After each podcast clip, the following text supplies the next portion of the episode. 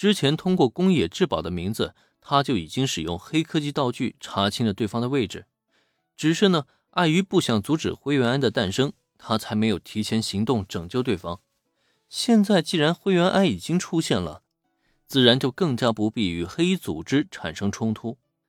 快速的下达命令，将灰原哀的一切情报列为最高的机密之后，林恩直接站了起来，心想：是该把小艾给接回来了。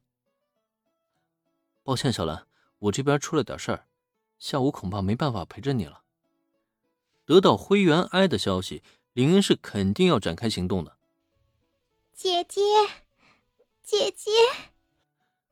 瓢泼大雨中，一个裹着不合身的白大褂的小小身影正在雨中踉跄前行。很显然，他就是在经历了姐姐死亡。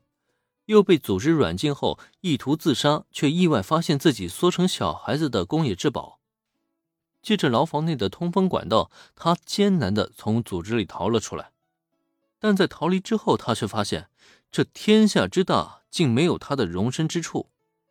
身体的疲倦感，还有那个成为小孩子之后导致的后遗症，让他的头脑一片的混乱。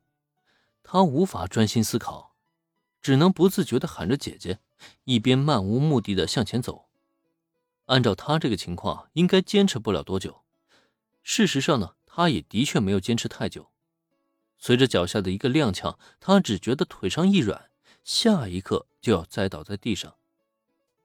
然而，就在宫野志保即将跌倒的那一刻，突然之间，一个身影出现在他面前，轻轻的挽住了他的小小身体。头脑中的最后一丝清明，让宫野志保很努力的想睁开眼睛，想要看清来人的样子，可奈何在雨幕和身体大量失温的情况下，他眼前的景象却是一片朦胧，让他根本就看不清对方的样子。只是那温暖的手臂，让他体会到了一种仿佛已经离他很久的感觉，那好像是来自父亲的拥抱，让他那么的留恋。所以，下一刻，宫野志保不自觉的发出了轻声的呼唤：“爸爸，爸爸。”怀里抱着小小的人，林恩此时的表情那叫一个古怪。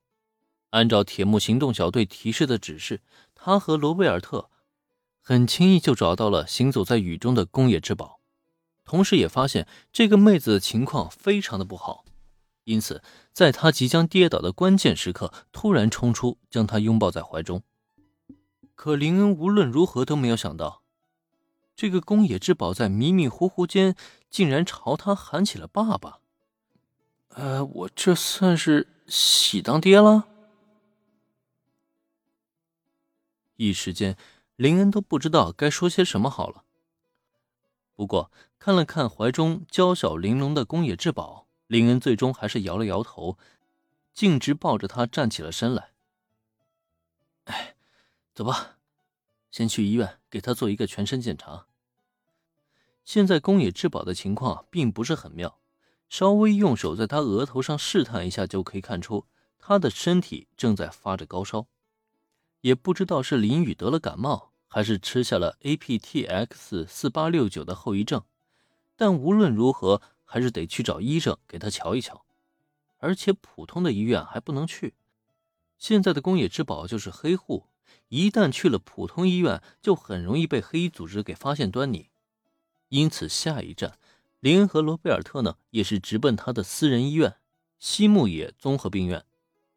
在这里，只要林恩一句话吩咐下去，宫野之宝不仅可以获得最好的治疗，同时啊，也无需担心是否泄密的问题。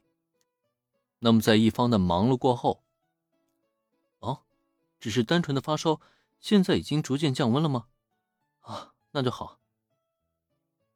很幸运，在抵达医院并经过治疗之后，宫野志保的高烧已经逐渐消退了，甚至于他都无需留院继续治疗。按照主治大夫的说法，他可以随时回家休息上一段时间呢，也就没问题了。得到这个消息后。林恩暗暗的松了一口气，看了一眼病床上的小姑娘，随即他掏出自己的手机来，是时候啊，该给宫野明美一个惊喜了。